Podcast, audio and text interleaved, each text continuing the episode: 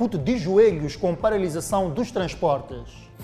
Governo anuncia medidas para conter o impacto do elevado custo dos combustíveis no setor dos transportes. Instituições públicas e privadas de ensino nos impetos suspendem aulas por temer pela segurança dos alunos, professores e colaboradores. Economistas consideram que o governo pode fazer mais para minimizar o impacto da alta dos preços dos combustíveis.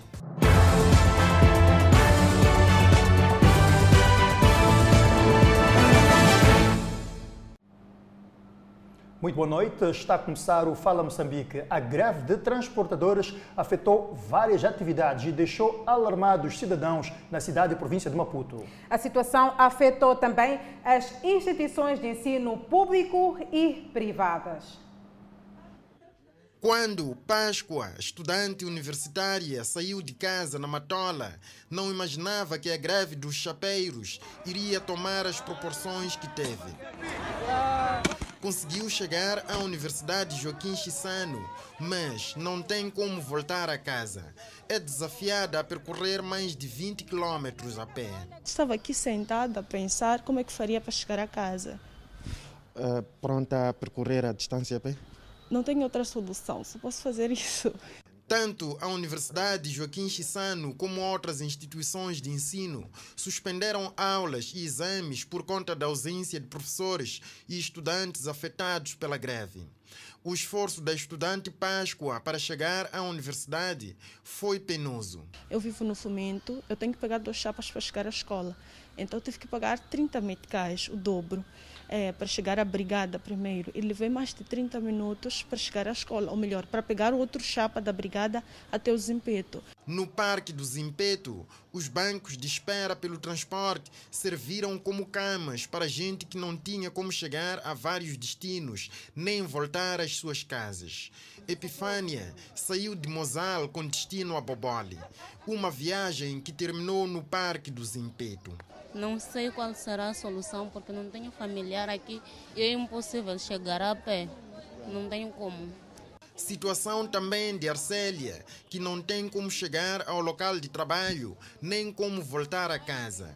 Conta com compreensão da patroa. Graças a Deus, é, a minha patroa ela percebeu, porque ela também trabalha na cidade e teve dificuldades para lá chegar.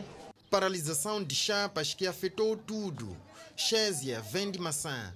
Diz que sem a situação da greve, até 12 horas teria vendido número razoável de caixas. Mais quatro caixas eu já teria vendido de maçã. O ponto da N1, que tinha barricadas nas primeiras horas, foi controlado por um contingente da polícia que permaneceu no local até o final da tarde. Enquanto os transportadores não retomavam, viagens interdistritais eram feitas a pé. A pressa é mesmo para evitar passar a noite fora de casa. Eu saio de casa de manhã, 4 horas, assim estou a voltar em casa para o pé.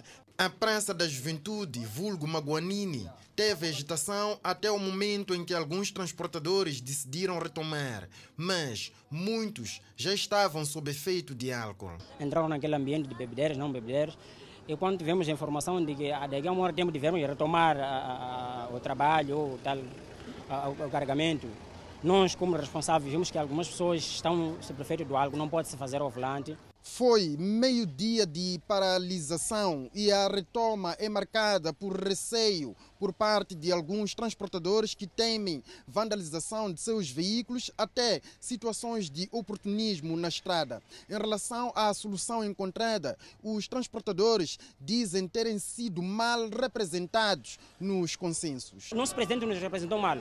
Nos representou muito mal, a verdade. Negócio de transporte cada vez menos compensador. Muitos são os transportadores que equacionam abandonar a atividade. E mais cedo, várias pessoas foram surpreendidas com a falta de transporte nas cidades de Maputo e Matola, Edson. É verdade, Danissa.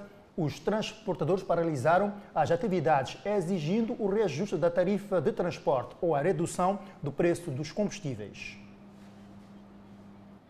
Dona Walina Stoy faz parte das vendedeiras que têm o mercado grossista dos impedidos como local de compra e posterior revenda dos produtos na sua banca instalada na sua residência.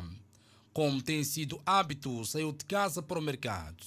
Só conseguiu sair e não consegue voltar porque os transportadores decidiram paralisar as atividades. Eu não sei, eu cheguei madrugada, quase 5h30. Eu não sabia que havia essa greve que está a acontecer. Cheguei, ver, agora quando chego no parque não tem chapa para ir para casa. Eu saio daqui, vou para Molotana, não sei como é que eu vou chegar com essas trouxas. A par da dona Walina está a dona Marcela, que diz ter chegado por volta das 4 horas da manhã ao mercado e reclama o fato dos transportadores não terem anunciado previamente a greve. Já nós não sabemos porque que nós nos tratam assim. As coisas devemos comunicar, falar na televisão que agora em diante as coisas vão subir, que não vai haver transporte. Nós saímos de casa a contar que aqui terá transporte. Chegamos aqui no nosso trabalho, no local de trabalho não há transporte. Como é que vamos para casa? Primeiro dia útil da semana e também de surpresas. Vários passageiros deixados à sua própria sorte no terminal da Costa do Sol, em Maputo. Estou aqui desde as, as 5h30. Vim ficar à espera do transporte. Primeira coisa, deparei com carros estavam parqueados aqui de chapas que vão abaixo, que vão abaixo, saem daqui da Costa do Sol para baixo. E quando deparei, perguntei às pessoas, disseram que, epa, aqui é a greve. Que tipo de greve? Não, não circula chapa devido ao combustível. Eles é que sabem, eles é que sentem a dor na alma. Então nós não temos como criticar a eles. Simplesmente só estamos aqui, só podemos olhar até para onde isso vai. Agora, a preocupação é como voltar para casa. Eu, por exemplo, eu fui vendo online, é, saí mais cedo, até seis dias estava aqui. Mas já daqui para o serviço, Dona Marta quis desafiar o percurso de pelo menos 10 quilômetros a pé. Até estou a pensar, porque até minha amiga saiu daqui mesmo, quer dizer que está a ir para até lá no Marinho, lá. Assim ligou para mim que já não estou a aguentar, estou aqui no Caconga sentado, porque as pernas estão a doer. Tá Estou a pensar também, porque vou até a Praça do MM, não sei se de chegar, não sei. Transportadores semi-coletivos de passageiros afirmam não ter outra forma de pressionar o reajuste da tarifa de transporte para compensar o elevado custo de combustível. Os nossos transportadores estão super sufocados porque essa subida do, dos combustíveis não só afeta os transportadores, como também afeta o bolso do próprio passageiro. É, essa subida de combustível foi muito, muito elevada. Então, o governo tem de ver o que é que faz. Nós também não estamos a aguentar com combustível.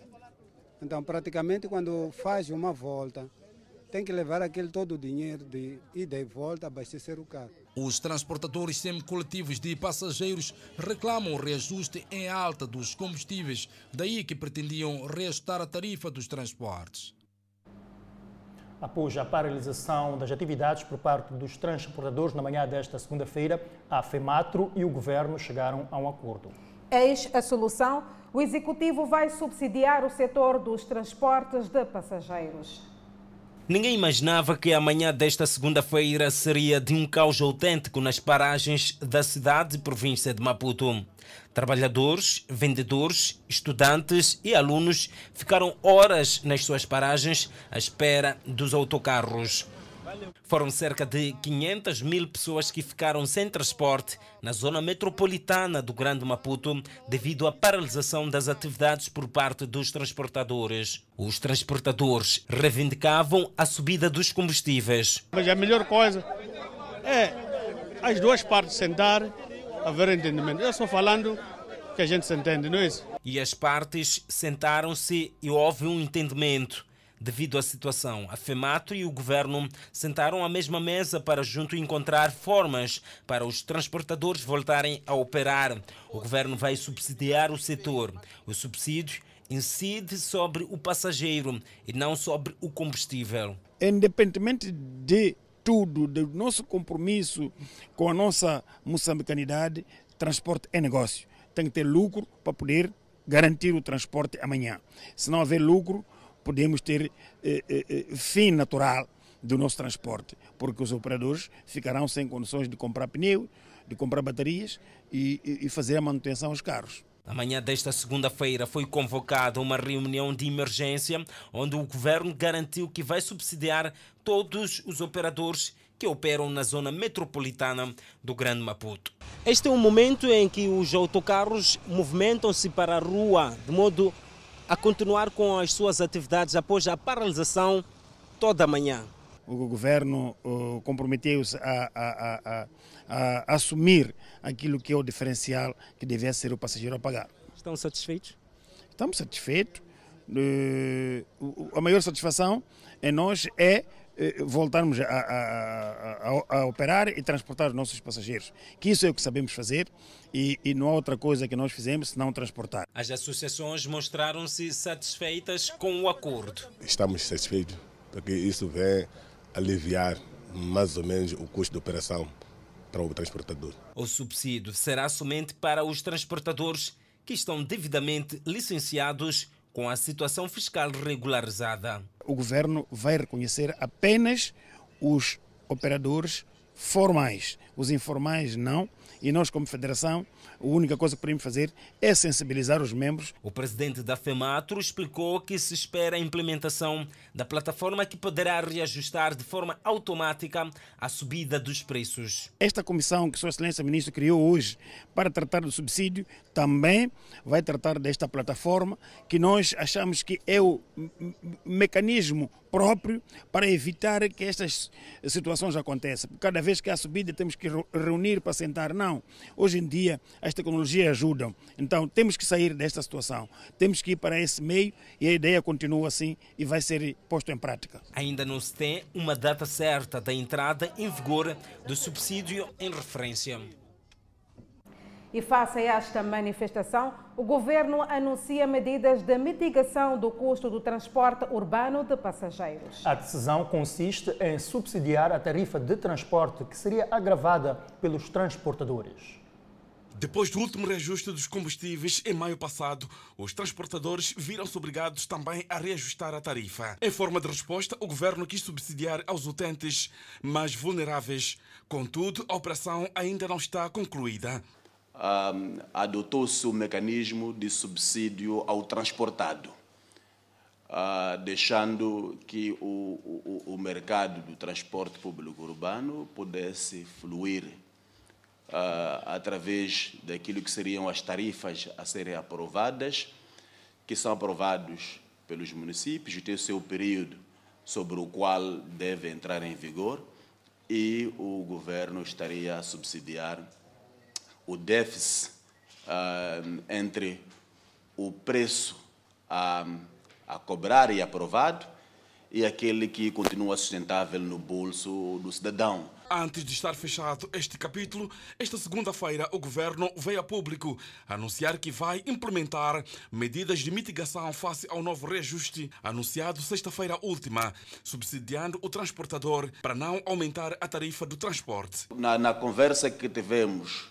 esta manhã com a FEMATRO, foi, foi, foi, transmitida esta informação de que, de facto, enquanto durar o processo de integração, de alocação dos valores ao transportado, o transportador ele não fique prejudicado e não, e não fique sem poder operar porque queremos que a população continue a ser transportada. A morosidade do processo para subsidiar alguns utentes tem como objetivo identificar as pessoas que deverão ser beneficiárias deste fundo. Que o sistema de transporte público urbano é um sistema pendular e esses choques externos iriam afetar cada vez mais a população e era necessário dar em conta esta mesma população e não olhar num subsídio macro que acaba ah, subsidiando até quem não precisa. Tanto era importante focar naquele que precisa primeiro, depois podemos criar cada vez mais ah, outras formas de, ah, de subsídio. Enquanto estas soluções não chegam, os utentes são obrigados ao sacrifício numa altura em que o reajuste salarial é revisto apenas uma vez ao ano. Na Estrada Nacional número 1, os transportadores colocaram barricadas para impedir a circulação de viaturas. E para acalmar os ânimos, um contingente da polícia foi destacado para o local. A greve dos chapas não constituiu apenas no parqueamento das viaturas que fazem o transporte de pessoas e bens. No Zimpeto, por exemplo, houve o registro de comportamentos que alteraram a situação da ordem, segurança e tranquilidade públicas. Chamadas a intervir, as forças de defesa e segurança detiveram algumas pessoas tidas como protagonistas dos desmandos. Houve tentativa de colocação de barricadas ao longo da estrada circular de Maputo, do lado da cidade da Matola, e na Avenida de Moçambique, na zona do mercado grossista do Zimpeto, na cidade de Maputo. Contudo, a Polícia da República de Moçambique prontamente fez-se aos locais referenciados, tendo controlado a situação e, na sequência, foram detidos dois indivíduos por desobediência e instigação à violência. Sempre que há manifestação, muitos são desmandos que se têm verificado, onde a vandalização e o oportunismo ganham espaço. A polícia está atenta a estes grupos. Apesar de os transportadores semicoletivos de passageiros não estarem completamente a exercer as suas atividades, a ordem de segurança públicas nas cidades de Matola e Maputo está controlada as pessoas, portanto, infelizmente, continuam massivamente nas paragens à espera dos transportes e acreditamos que, portanto, dos acordos que foram eh, rubricados entre o governo e os transportadores semicoletivos de passageiros, a circulação de pessoas e bens retornará à normalidade a Polícia da República de Moçambique continua no terreno, no sentido, portanto, de eh, eh, garantir a ordem e segurança públicas e inibir que os oportunistas de comportamento desviante aproveitam-se, portanto, de massiva concentração das pessoas e bens nas paragens para efetuar, ou seja, para praticarem actos criminais. A Polícia da República de Moçambique continua com os fortes contingentes destacados para as zonas de maior propensão a tumultos na região do Grande Maputo. Um assunto que irá merecer análise ainda nesta edição do Fala Moçambique. Seguimos com mais notas informativas. Homem de 44 anos de idade morre após ter sido atropelado por uma viatura na zona do Vaz, na cidade da Beira. O acidente ocorrido às 22 horas do último domingo é o segundo mortal no mesmo local em menos de 24 horas. É neste estado que ficou a viatura depois de atropelar mortalmente um homem de 44 anos que em vida respondia por Crespo na zona do Vage, na cidade da Beira.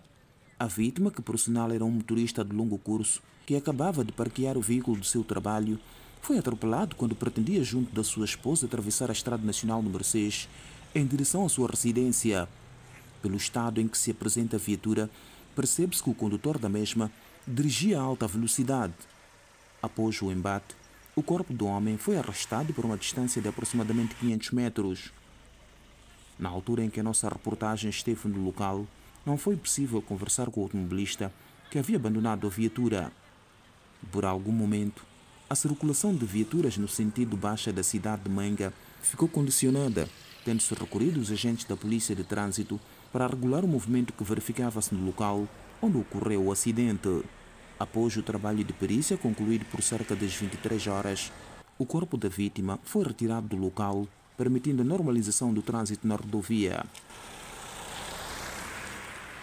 Este é o segundo acidente de viação do tipo atropelamento que ocorre no mesmo local em menos de 24 horas. O primeiro aconteceu na noite de sábado por cerca das 22 horas, em que a vítima foi uma mulher que perdeu a vida quando era socorrida ao Hospital Central da Beira. O motorista que atropelou a referida mulher não parou para socorrer a vítima, pôs-se em andamento e fugiu do local. Funcionário do Conselho Autárquico de Chimoio é o principal suspeito no roubo de um cofre com dinheiro. Vamos aqui avançar mais dados. Do cofre, o técnico auxiliar roubou cerca de 600 mil meticais. Foi através da janela que o funcionário teria se introduzido no local onde estava guardado o cofre do Conselho Autárquico de Chimoio. Mas antes de introduzir-se, quebrou a janela usando uma pedra e em seguida roubou o cofre e transportou numa viatura. Pensamos nós, uh, foi feito por parte de um funcionário do município que entrou uh, fora das horas normais do expediente, partiu uma janela e entrou dentro do, do escritório e roubou um cofre.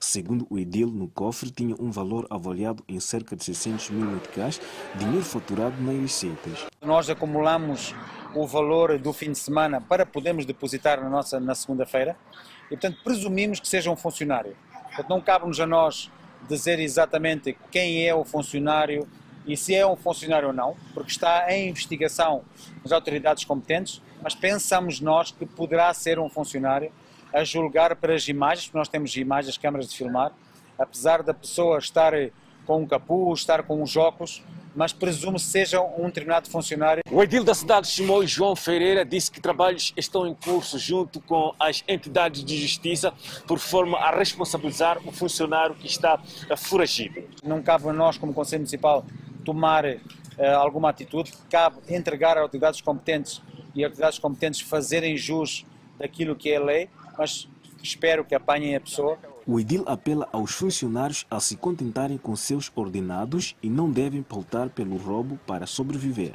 Nós não podemos pautar por termos pessoas corruptas, malandras, que roubam no nosso Conselho Municipal, porque isso é dinheiro dos nossos municípios, é dinheiro dos impostos, é dinheiro das contribuições que iria servir para fazermos outras coisas para os nossos municípios. O funcionário suspeito estava afeito nas instalações do Conselho Autárquico de Chimoio e desempenhava a função de técnico auxiliar. Cidadão estrangeiro assaltado na Matola por desconhecidos. Os meliantes tinham armas de fogo e roubaram 500 mil meticais. O que parecia uma viagem tranquila e com um final feliz deu lugar ao pesadelo de frente às instalações da vidreira na Matola. Os malfeitores ficaram horas à espera da vítima e quando chegou anunciaram o assalto. Meu colega disse que um é que mostrou a que apanhamos os meus colegas quando queriam, queriam abrir a porta para indiano entrar. Como quem diz, não abram. Yeah. Então o outro disparou para o carro do indiano, porque o indiano não queria abrir, mas depois ele acabou abrindo. Então o outro parece que estava a remover as casas que tinha lá dentro, as coisas que tinham ali dentro, para a viatura deles. Que tipo de coisas é que tem? Epá, não sei desfãs de caixas, plásticos, mas não sabias o que é que tinha ali dentro. Provavelmente sejam valores. Segundo a nossa fonte, foi um esquema elaborado ao detalhe. Se nota, aquilo, aquilo foi um assalto, mas talvez um assalto bem combinado. Entre os moradores, o medo anulava a possibilidade de dar informações, mas a nossa equipe conseguiu registrar alguns dados. Encontraram pistola, porque depois levantou as mãos. Quando fizeram assim, depois disseram sai para fora, abriu a cara, depois levaram tudo que estava com o carro. Está a perceber? Meteram no carro, depois fora. Tentaram o tiro. O que, é que tinha no carro? Tinha uma linha de ali, dinheiro e outras coisas que tinham comprado. Depois dá um tiro, depois fora.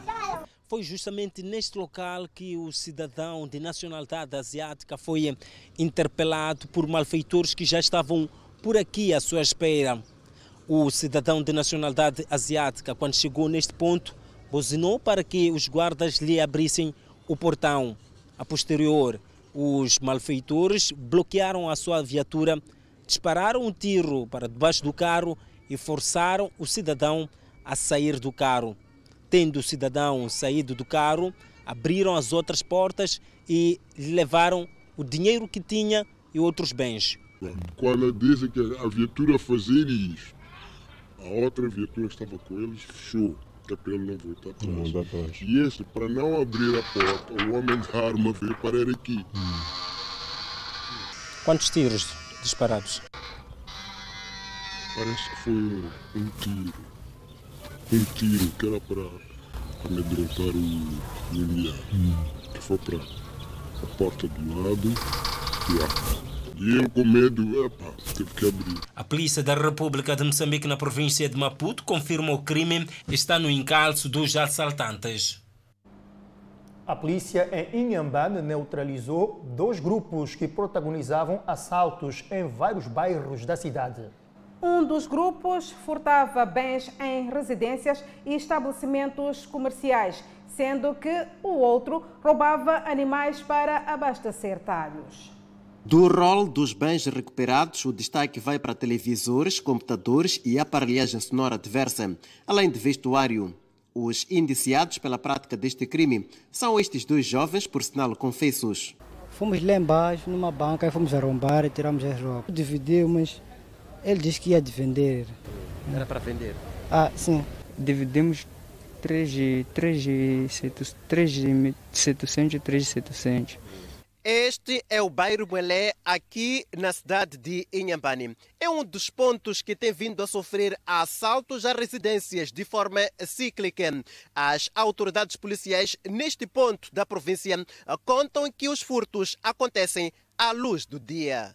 Os bens são retirados em pleno dia solar, onde eles controlam o movimento do, dos donos da casa, se estão no serviço, se são crianças, estão na escola e eles penetram lá. Outros chegam e dizem que foram mandados para poder fazer, portanto, a reparação de um certo uh, eletrodoméstico, mas quando na verdade o objetivo é de, de retirar aqueles bens. Por isso, o reforço das medidas de segurança é melhor. Na mesma ocasião, a polícia apresentou estes três jovens acusados de roubar animais de pequeno porte para abastecer talhos nos bairros. Ah, venhamos de algumas pauladas aí, então epa, achamos, epa, vemos o cabrito, então levamos para poder para poder fazer o petisco. Passamos de um caminho que tinha cabritos ali, então quando vimos aquele cabritos, se agitamos numa de que é para ir petisco, pedimos para é, que, que se agitamos para levarmos aqueles cabritos para fazermos pitel. A sua neutralização foi graças à denúncia das vítimas, sendo que parte dos bens já havia sido vendida. Logo que recebemos as denúncias, começamos a fazer um trabalho operativo que até então estamos a recuperar outros bens. A PRM alerta as vítimas a se aproximarem à segunda esquadra de Inhambane, a fim de recuperar os seus bens. Depois da greve dos transportadores, teremos a intervenção de Peter Milhate, que está na cidade de Maputo, cidade província de Maputo, para, portanto, trazer o atual eh, momento que se vive o ambiente eh, na cidade e província de Maputo. Também, logo a seguir o intervalo, iremos analisar o impacto desta greve para as cidades de Maputo e Matola. Até já.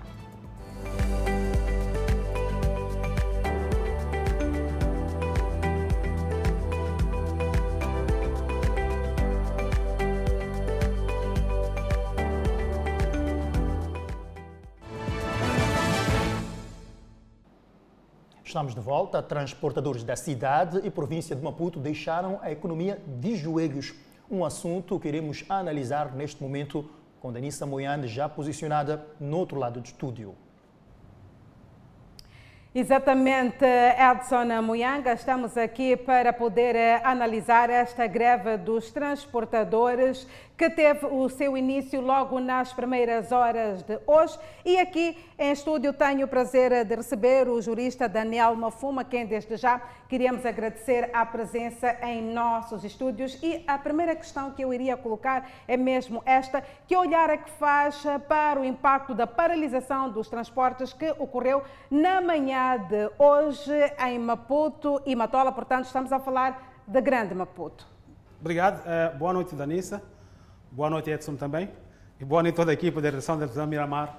E boa noite a todos os telespectadores da televisão Miramar, neste caso. E, relativamente à questão que me coloca, uh, que, que olhar eu faço perante esta situação, é, estamos a ver que uh, é uma situação que pode ter já atingido contornos bastante complexos, porque sabemos que o transporte tem o, a subida dos combustíveis, não é? E esta questão do transporte tem um efeito de cascata não é? na economia no global. Uh, sabemos muito bem que um, há muitas famílias, não é? é? Famílias de baixa renda, que para poder colocar o pão na mesa, aquela mãe que tem que ir ao, ao mercado grossista e buscar algumas verduras, algumas hortaliças para lá no interior do bairro, portanto, eh, eh, fazer pequeno negócio para conseguir alimentar. Então, Estamos a dizer que é muita coisa, principalmente naquilo que é a economia familiar. Portanto, na economia familiar, portanto, aquelas famílias de baixa renda, mas não só as famílias de baixa renda, todos os trabalhadores, vimos que uh, o grosso uh, da massa laboral, ninguém se conseguiu se fazer ao seu, ao seu local de trabalho em virtude desta, desta situação. E, portanto, estamos a ver a economia desta, desta zona, desta, desta, desta região eh, de Grande Maputo, que, portanto, ficou eh, paralisada por algumas horas, né? por algumas horas. Então, são situações bastante complexas que, eh, a, meu ver, até deviam ter sido evitadas. Porque estamos a, estamos a falar de um, de um anúncio do aumento do, do preço do combustível no dia 1, acho que dia 1, sexta-feira, para entrar em vigor no, no, no dia 2, sábado, não é? E, portanto, só ficamos a situação do, do, do sábado e, uma parte do domingo, e segunda-feira já temos esta, esta situação. Será que não havia aqui outros mecanismos eh, eh, de se evitar que isto pudesse acontecer? Não é? Aqui, a meu ver, acho que pode estar a, a falhar alguma comunicação entre o setor privado e, e o governo. E agora, estamos a falar, portanto, de que o governo, portanto, tomou medidas, não é? E que as medidas foram aqui eh, eh, enunciadas e, portanto, eh, estamos a perceber que essas medidas podem não ser muito eficazes naquilo que é a análise econômica na sua globalidade, não é? Portanto, será que vamos ter o governo a conseguir essa situação para toda a economia ou para o setor de transporte? Isso fica bastante, bastante difícil, né? Fica bastante difícil. A outra questão que eu aqui coloco é mesmo esta. Estamos aqui a falar, falou de um dado muito importante, é que este anúncio, este aumento do preço dos combustíveis iria entrar em vigor a partir, portanto, de sábado e, portanto, parece que pegou as pessoas eh, de surpresa. Nós sabemos que em Moçambique, segundo o comandante-geral da República de Moçambique, Bernardino Rafael, no país existem três teatros operacionais muito importantes. Portanto, o contingente do Sul é ativado quando recebemos visitas importantes ou também em caso de indícios de manifestações. Numa altura em que amanhã iremos receber o presidente da Itália, onde estavam as forças da Polícia da República de Moçambique quando a estrada principal do país, falo da Estrada Nacional eh, número 1, foi bloqueada por populares. Bom, é, conforme bem disse, Danissas, nós temos é, aqui a ver uma situação de, de- do, do- efeito surpresa, não é? Portanto, de surpresa, porque é, esta situação da paralisação dos transportes pegou toda a gente de, de surpresa. Não porque, portanto, a polícia não podia, não, não podia prever isso. Mas, para mim, o que muito mais aqui devia ter sido previsível é, é- é- é- é esta concertação, esta concertação entre o governo e o- o- os, os operadores. Quer dizer, a questão da socialização. Porque nós estamos a perceber que aqui o Presidente da República anuncia, portanto, que o governo tem vindo a fazer muito na redução dos preços dos combustíveis. Tem vindo a baixar, baixou 4 meticais, baixou 2 meticais, mas onde que está o efeito disto? Uma coisa é aquilo que o governo está a fazer, em termos de, eh, de redução dos preços dos combustíveis, mas a outra coisa é aquilo que é a socialização. E, e- e estamos a perceber que aqui os transportadores, de forma unilateral, tomaram a medida de paralisar com a atividade de transporte. Bom, a polícia tem o seu trabalho de velar para a ordem e tranquilidade públicas. E eu digo que isto, desta vez, podemos dizer que calhamos até com alguma sorte, porque não tivemos escaramuças de vulto.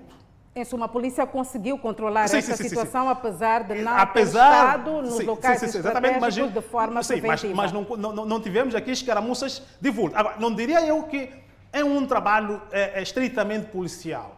É preciso também, portanto, elogiar, é preciso também louvar é, é, a- a- a- o comportamento da, da própria população em não ter, portanto, a qualquer custo aderido a uma possível e violenta manifestação que poderia ter dado resultados bastante difíceis e de difícil controle nesta situação. Estamos a falar, por exemplo, da, da vandalização, do património privado, das infraestruturas públicas, etc, etc, e do bloqueio, eh, digamos assim, da- da- das vias de acesso à, capital do país. Estamos a dizer que vamos receber um, um- um grande hóspede para, o país e, de facto, eh, o hóspede chega numa altura que nós somos colhidos com este tipo de, de- de- de- de situações.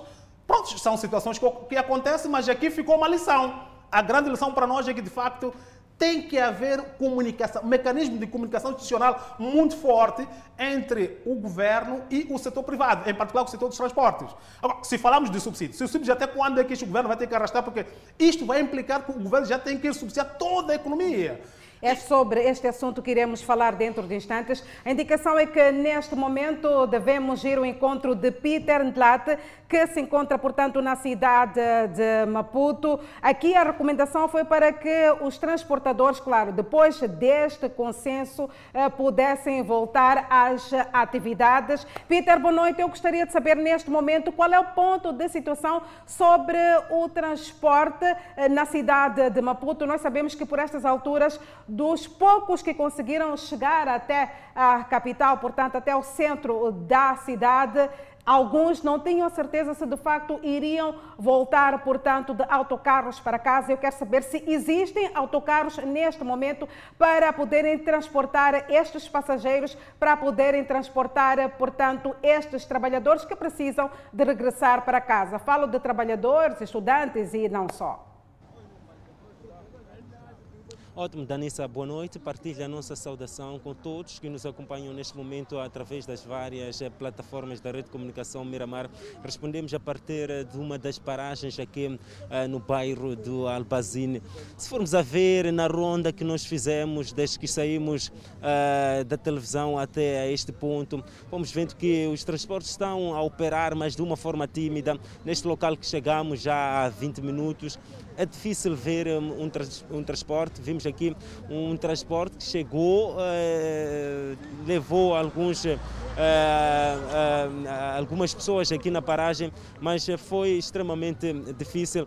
E há outras pessoas que tentam ganhar um outro transporte lá daquele lado. Está difícil até agora encontrar um transporte para chegar a, casa. Está extremamente difícil, mas vamos tentar também uh, ver se podemos uh, conversar com os transportadores por aqui. Temos um chapa aqui que estava justamente uh, nesta paragem onde nos encontramos a carregar. Vamos tentar ver se é possível chegarmos à fala com um dos transportadores, mas já a, a, a sair do local onde nos encontramos. A paragem estava uh, minimamente cheia no momento em que chegamos. Os particulares também uh, acabam apoiando aqui a levar uma e outra pessoa, porque estamos uh, num ponto em que há residentes que vão para a zona de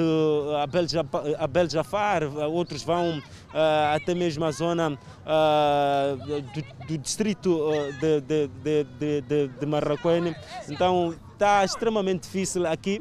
Se formos a ver, há pessoas ainda a correr em busca de transporte, pessoas que chegaram já há muito tempo no primeiro contacto que nós tivemos com uh, algumas pessoas que tivemos, que, que falamos com elas aqui, uh, já diziam que chegaram aqui uh, 20, 30 minutos, mas o transporte não chegava. Uh, só em algum momento haviam viaturas particulares que ajudavam a levar algumas pessoas desta paragem até uh, os seus destinos, uh, algo que é extremamente complicado, mas é é, é, diferente daquilo que nós vimos eh, de manhã. De manhã era um autêntico caos, é, diferente do que acontece nesse momento. Há transporte a carregar, mas de forma tímida. De forma tímida. Vamos tentar ouvir aqui um, um chopelista que está aqui. Uh, vai tentar falar conosco para percebermos uh, de manhã como é que foi uh, trabalhar aqui agora como é que está a ser. Vou pedir ao meu uh, colega Estevão para termos um contacto aqui com um dos uh, chopelistas. Uh, boa noite, está a falar para uh, o Fala Moçambique em direto. Como é que foi de manhã e agora? Como é que está a ser trabalhar? Em algum momento impediam a vossa atividade? Neste momento, como é que estão a trabalhar? Trabalhar sempre é difícil porque não tem. Não, pode aproximar, pode aproximar. Pode aproximar. Dizia? Trabalhar hoje tinha movimento, só que o cliente não tem dinheiro. É a mesma coisa que mesmo de subir, subir chapa, dinheiro de subir chapa não tem. Nem, nem agora estamos aqui, não tem dinheiro. O cliente não tem dinheiro, mano. Só as pessoas estão aqui à procura de chapa, não tem dinheiro para subir chapa. Não há dinheiro. Está-se mal isso. De manhã, como é que foi? Uh, em algum momento os, uh, uh, os chapeiros impediam a vossa atividade também? Sim, tá, sim, sim. Trabalhamos, de manhã tinha movimento, trabalhamos um pouco, mas depois, mas só que cliente, cliente não tem dinheiro, é, é, é dinheiro, se quer é dinheiro, mas não tem, não tem, movimento tem, mas não tem dinheiro. Movimento tem de pessoa, mas não tem dinheiro. Então à espera de chapa. Ótimo, obrigado. É aqui uma intervenção de um dos uh, chupelistas que uh, tentou conversar, conversou conosco e dizia que os, as, as, pessoas não têm dinheiro, tentam, mas é, é, difícil mesmo. Como vimos, vimos algumas pessoas aqui a correr para ter que encontrar o transporte eh, aqui bem perto. Danissa e Edson, é isto que nós eh, podemos eh, trazer neste dia em que foi um dia de muita correria para os cidadãos que tentavam logo cedo ter o transporte para chegar à escola ou posto de trabalho e neste momento alguns já estão à busca do transporte para poder chegar a casa. Peter Ntlata, eu queria saber eh, deste lado que preço é que por estas alturas está a ser aplicado para estas pessoas que pretendem voltar eh, para casa? Não, percebe, não percebemos uh, perfeitamente a questão, Danissa. Peter, eu uh, volto aqui a colocar esta questão. É em relação ao preço que está a ser aplicado para estas pessoas que pretendem regressar para casa. Os preços são os, os preços eh, normais eh, que até agora são implementados. O que podemos notar é que há transportadores que ainda fazem as, as entrevistas eh, na, na porta para uh, os municípios poderem aceder uh, ao transporte. É isso que nós podemos uh, constatar. Mas em termos de preço, ainda são os preços que estão a vigorar, são esses preços que estão a ser cobrados, mas ainda há as entrevistas na, na, nas portas. Muito obrigada, Peter Ndlat, por ter interagido aqui para o Fala Moçambique. A continuação de bom trabalho que nós aqui deste lado continuamos a fazer a nossa parte. Eh, doutora Mafumo, nós vemos eh, esta realidade em que os transportadores estão a voltar às atividades, mas de forma tímida, nas paragens ainda se ressente, portanto, a falta de transporte. Pior ainda é que as entrevistas estão a ser feitas eh, mesmo depois deste consenso alcançado entre a FEMATRO e o governo. Bom, é, sobre essa questão, Danissa, há que nós temos que compreender aqui que percebemos de que há, é, houve este diálogo entre o governo e a, e a FEMATRO, né, os transportadores. Então, eh, depois deste, deste diálogo, está claro que o governo estará muito centrado para a questão de atender eh, positivamente aqueles que estão legalmente licenciados. E nós percebemos que no interior dos nossos bairros circulam aqueles, aqueles outros operadores, aqueles outros chapeiros que, portanto, eles não, não têm qualquer tipo de... Eh, não têm aquela, aquela, aquela, aquela existência formal no mercado de transporte. Até porque muitos autocarros da FEMATRO não conseguem aceder a Sim. estas zonas por conta mesmo do estado das próprias das vias. vias. Portanto, são estas carrinhas da... que vêm socorrendo Sim. a população. Então, aqui há que, de facto, esses operadores informais ou operadores de facto, não é que de facto eles transportam eh, as massas, não é? É preciso que haja esta, esta, esta, esta, esta também eh, eh, medidas concretas e claras do, do, do, próprio governo, em termos de ter que como fazer para apoiar a eles que, afinal de contas, não são legais.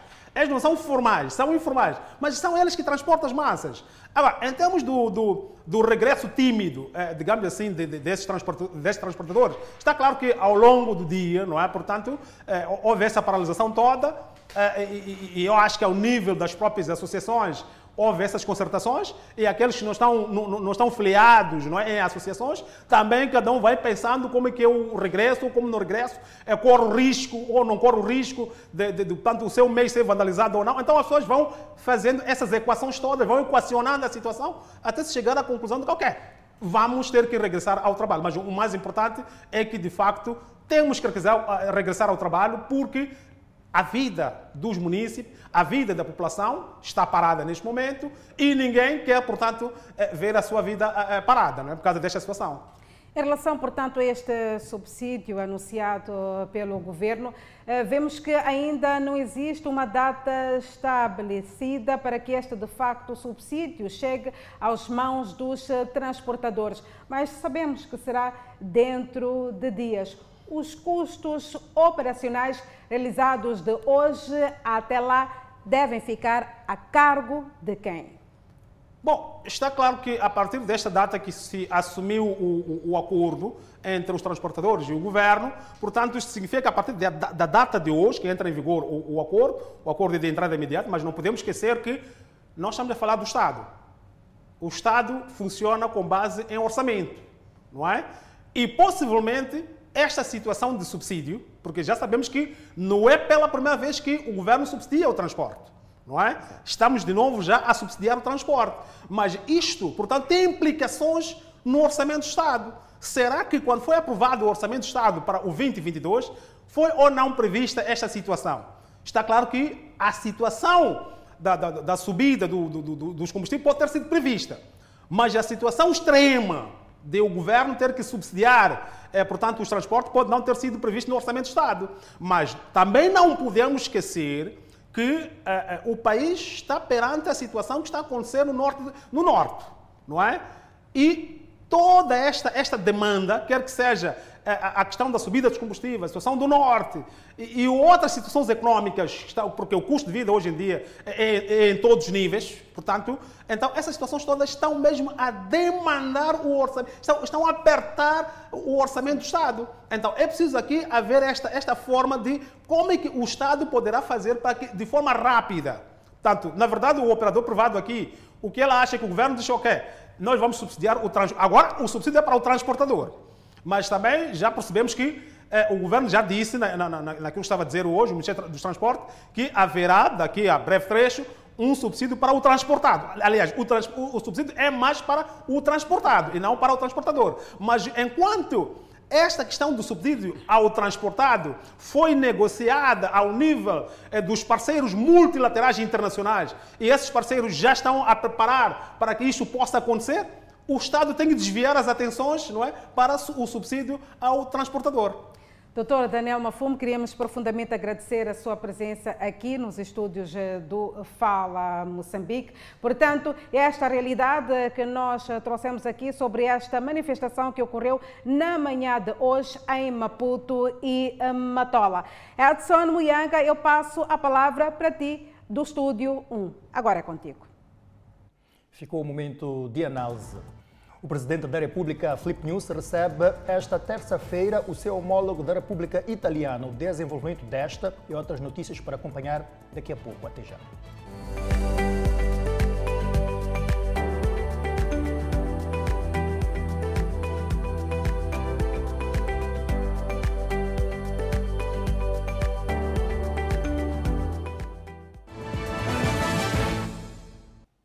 Estamos de volta com as notícias. O presidente da República, Filipe News, recebe esta terça-feira o seu homólogo da República da Itália. O presidente da República, Felipe Jacinto Nunes, recebe amanhã, dia 5 de julho de 2022, no gabinete da Presidência da República, o seu homólogo da República Italiana, Sérgio Mattarella, para conversações oficiais no âmbito da visita de Estado que efetua a República de Moçambique. As conversações irão centrar-se na cooperação bilateral, dinamização do comércio e investimento e constituirão uma oportunidade para os dois chefes de Estado trocarem pontos de vista sobre assuntos de interesse comum e sobre a situação interna dos países, assim como das respectivas regiões, continentes e do mundo em geral. Após as conversações oficiais, os dois países procederão à assinatura de instrumentos jurídicos bilaterais na presença dos dois chefes de Estado. Refira-se que esta é a primeira visita de um chefe de Estado da República Italiana à República de Moçambique. Primeiro-Ministro Adriano Maliane quer o Instituto Nacional de Petróleo proativo. As exigências foram feitas esta segunda-feira ao novo PCA do Instituto Nacional de Petróleo, empossado hoje pelo Primeiro-Ministro. O Conselho de Ministros nomeou recentemente o novo presidente do Conselho de Administração do Instituto Nacional de Petróleo, Nazário Joel Bengalane. Envolvidas duas semanas, o novo PCA é impulsado pelo primeiro-ministro, de quem foi exigido um trabalho proativo para o melhor funcionamento daquele setor regulador de petróleos. Para a materialização destas e outras ações, o engenheiro Nazário Balangane, que acabamos de impulsar, deve prosseguir com o fortalecimento institucional do INP, de INP, apostando na formação e capacitação dos quadros da instituição, no trabalho em equipe e na gestão criteriosa e transparente da coisa pública. Na mesma sequência, tomou posse como diretor-geral do Instituto Nacional de Minas, Elias Daoud. A este, Adriano Maliane exigiu o combate cerrado ao contrabando de minerais e aumentar a produtividade para melhor contribuir na coleta da receita do Estado. Tendo em conta o papel importante da mineração artesanal e da pequena escala na nossa economia, o INAMI é chamado a continuar a promover a transformação das associações mineiras em cooperativas por forma a combater o contrabando de minerais e aumentar a captação de receita proveniente desta atividade. Com espírito de trabalho em equipa, os impulsados acreditam ser possível alcançar as metas exigidas pelo governo. Vamos continuar a dinamizar e potenciar a exploração mineira de pequena escala utilizando todos os métodos sustentáveis e aumentar a produção para que o Estado consiga ganhar a receita proveniente desta atividade mineira. Na verdade, são frentes que nós temos, eh, começando, nomeadamente, por assegurar e potenciar a pesquisa de hidrocarbonetos, para aprimorar o conhecimento do potencial de recursos que o país detém recursos minerais que o país possui e que precisa de uma gestão criteriosa, na qual fará parte Grácio Rosário Cune, empossado igualmente nesta cerimónia como diretor-geral adjunto do Instituto Nacional de Minas. Dois agentes da polícia em Nampula foram expulsos este ano por má conduta. Contudo, há bons exemplos, Edson. Esta segunda-feira, cerca de 30 agentes foram reconhecidos por um bom comportamento. São agentes que estiveram em frente de combate ao terrorismo no Teatro Operacional Norte, missões de controle rodoviário e de criminalidade e vários outros desafios. O reconhecimento dos cerca de 30 agentes da polícia e que receberam prêmios esta segunda-feira acontece no momento em que estes quadros são chamados a serem o garante da ordem e segurança públicas e da integridade territorial. Que levemos a esse incentivo como uma alavanca de mudarmos aquilo que é o espelho da polícia, aquilo que é a imagem da polícia, aquilo que o polícia é e, que, e aquilo que o polícia é e que tem que ser para o amanhã. Um polícia servidor, um polícia que garante o bem-estar à nossa população da província de Nampula. E os outros têm que olhar nesse, nesse, nesse sentido, no sentido de fazer o melhor para as próximas oportunidades, ter prêmio diferente daquilo que hoje o Comando Provincial preparou, o Comando Geral preparou para darmos esse incentivo aos demais colegas.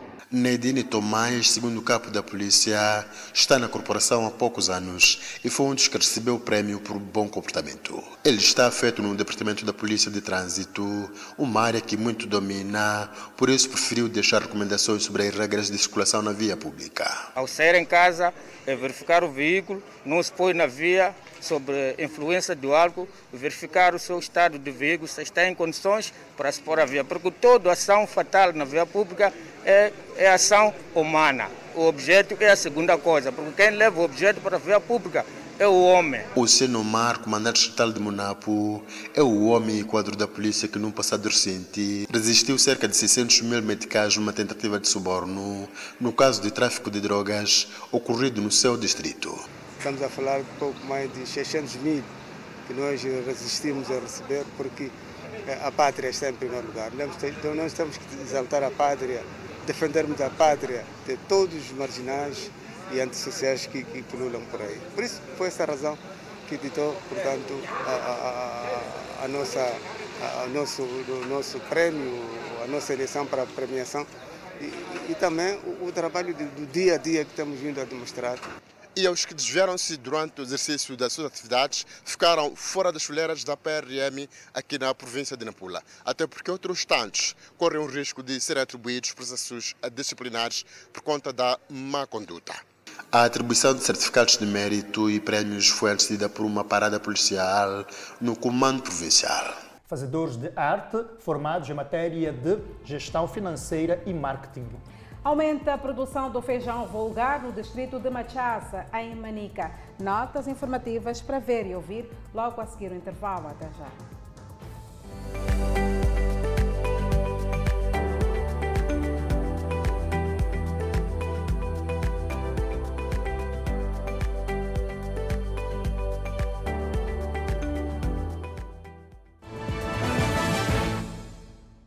Estamos de volta. O Conselho Executivo Provincial em Manica mostra-se animado com os níveis de produção região. Aumentou a produção do feijão vulgar no distrito de Machaz, em Manica. Feijão vulgar, alimento que não falta na mesa de muitos moçambicanos. Por isso, os produtores decidiram dar todo o gás para aumentar a produção no distrito de Machás, província de Manica. Tino Benjamin é produtor de feijão vulgar na localidade de Mavissanga. A sua área é de 50 hectares e desde muito produz feijão em grande escala. A produção é feita depois da chuva. Nós seguimos a umidade só semeamos uma vez e com aquela umidade o feijão terá o poder de captar a água e desenvolver normalmente. Tino e outros produtores têm estado a colher bons frutos, apesar do distrito de Machado ser uma região semi-árida. Produzir mais, que nem na campanha passada, que tiramos, é, produzimos mais de 7 toneladas. Estamos na machamba de produção de feijão vulgar, são cerca de 6 hectares neste povoado. E os produtores dizem estar a enfrentar dificuldades e pedem ao governo para alocar máquinas para aumentar a produção e produtividade. Sempre na preparação do terreno, nós temos usado tração animal.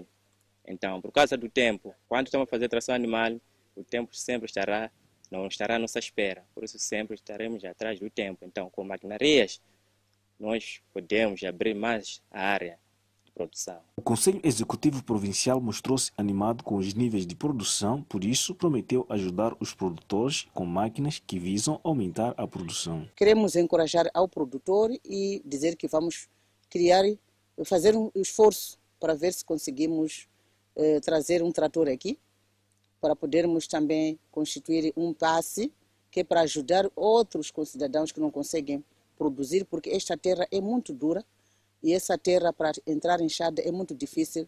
Esta é a grande preocupação que a nossa população daqui de Mavisanga, de Machazi, tem. Além de feijão vulgar, o gergelim e o milho são outros produtos que os produtores têm vindo a apostar na província de Manica. O programa Prémio dos Jovens Criativos destaca os melhores no distrito de Nampula. Cerca de 30 jovens no referido distrito de Nampula foram premiados pelas suas iniciativas inovadoras. Fazem parte da iniciativa Prémio dos Jovens Criativos, jovem dos 15 aos 35 anos e está inserida na política da juventude. No início estavam inscritos cerca de 30 jovens e os que chegaram à fase final foram premiados. O Prémio Jovem Criativo é promovido em todos os anos em Nampula, é concorrido por jovens de ambos os sexos. Denise, uma das condecoradas na categoria Criação Artística, escolheu retratar as datas históricas e produziu um livro com uma série de desenhos. A nossa história é, o nosso, é a nossa identidade. E se nós perdemos isso, simplesmente não, não seremos um povo uno. Então é necessário que mantenhamos esta questão de preservarmos nossos fatos históricos. Sabemos quando é que as coisas aconteceram, como aconteceram, quem foram os intervenientes importantes e mantermos aquela que é nossa, o nosso DNA. Inovação tecnológica e paixão de Gilberto Jamal, um jovem dinâmico e que sabe que só tirando as ideias do imaginário é que se tem resultados. Na realidade são poucos que mostram, então os jovens podem parar, não só imaginar, mas também tirar fora. Foi o que eu tentei fazer inventando a máquina de calcular deixei apenas de pensar, tentei tirar aquilo que eu pensava para um artefato eh, material. O governo do Distrito de Nampula diz que investir na juventude, através de incentivo às suas iniciativas, é garantir que o país tenha quadros inspirados na manutenção da história e inovadores. Vamos nos comprometer em apoiar essas iniciativas e a difundir as oportunidades a esta camada. Queremos continuar também a contar com o entusiasmo do jovem na busca de soluções. E nós vimos aqui que vocês são pensantes, marcantes e até excepcionais daquilo que nós vimos. Bem-ajam a vocês para promoverem esse distrito, promoverem a nossa província e até o nosso país. Esta foi a oitava edição do Prêmio Jovem Criativo que decorreu no distrito de Nampula. Fazedores da arte das províncias de Sofala, Manica e Tete beneficiam de uma formação sobre a gestão do Fundo de Solidariedade para fazer face aos projetos inovadores das indústrias culturais e criativas. Fazer a gestão de uma obra artística e salvaguardar os ganhos conquistados em benefício do mesmo foi sempre difícil para alguns fazedores da arte. Alguns artistas que participam nesta formação dizem ser importante, até porque vai trazer mudanças na forma de gerir e conservar o que foi conquistado com muito sacrifício. Os beneficiários estão felizes com esta iniciativa e dizem que a mesma traz uma ferramenta que faltava no seio dos artistas. É um benefício para nós, como artistas, como gestores culturais e profissionais da área. E já era de, de, de esperar. É sempre o artista, né? o criador. Né? Ele às vezes limita-se para a parte de criação. Penso que depois dessa formação pode nos ajudar nós a, a completar né, aquilo que faltava na parte de financiamentos e de marketing. Este é uma iniciativa dos governos de Moçambique e França com o objetivo de criar capacidade local no ramo da cultura. A Covid veio expor o quão frágil está o setor, sobretudo em matéria de sustentabilidade e de forma a garantir que o artista sobreviva do seu próprio trabalho. E um dos objetivos destas formações é exatamente criar esta capacidade. Hoje nós iniciamos com um módulo que é captação de recursos financeiros, mapeamento de agências externas e nacionais sobre onde o artista pode recorrer a recursos, porque existem. O governador de Sofala, que procedeu à abertura do evento, exortou os artistas e gestores culturais a aproveitar as oportunidades que o projeto lhe oferece. Esta formação é essencialmente para melhorar a vossa gestão. Não basta só, só receber o dinheiro, põe no bolso e tudo é lucro. Não, nem tudo é lucro. Muita gente não valoriza a cultura. Há muita gente que pensa que a cultura é secundário. Não. Cultura é a coisa mais importante que há. Para ver um povo, para ver uma nação, tem que haver cultura primeiro. O encontro que decorre na Beira reúne gestores e fazedores da cultura das províncias de Sofala, Manica e Tete. Vamos ao câmbio do dia. O dólar está a 63,23 meticais à compra e 64,49 meticais à venda. O euro está a 66,10 meticais à compra contra 67,42 meticais à venda. Por fim, a divisa sul-africana, o rand, que está a 3,88 meticais à compra e 3,96 meticais à venda. Olhamos, voltamos para olhar para o destaque. Já na página internacional, fortes chuvas provoca inundações em Sydney. Nota informativa para ver e ouvir logo a seguir o intervalo. Até já.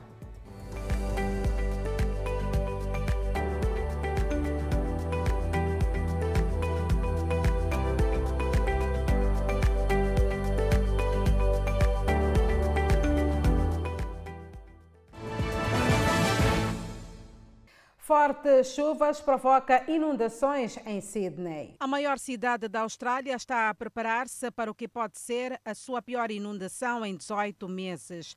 Durante uma entrevista, o primeiro-ministro de Nova Gales do Sul disse que os avisos e ordens de evacuação afetaram a 32 mil pessoas em todo o estado.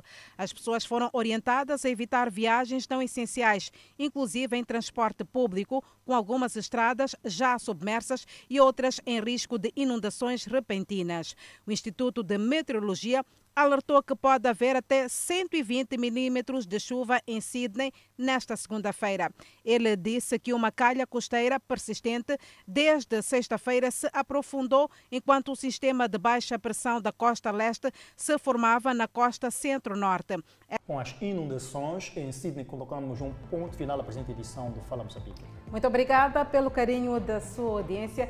Fique agora com as emoções de todas as garotas em mim. Até amanhã. Fique bem.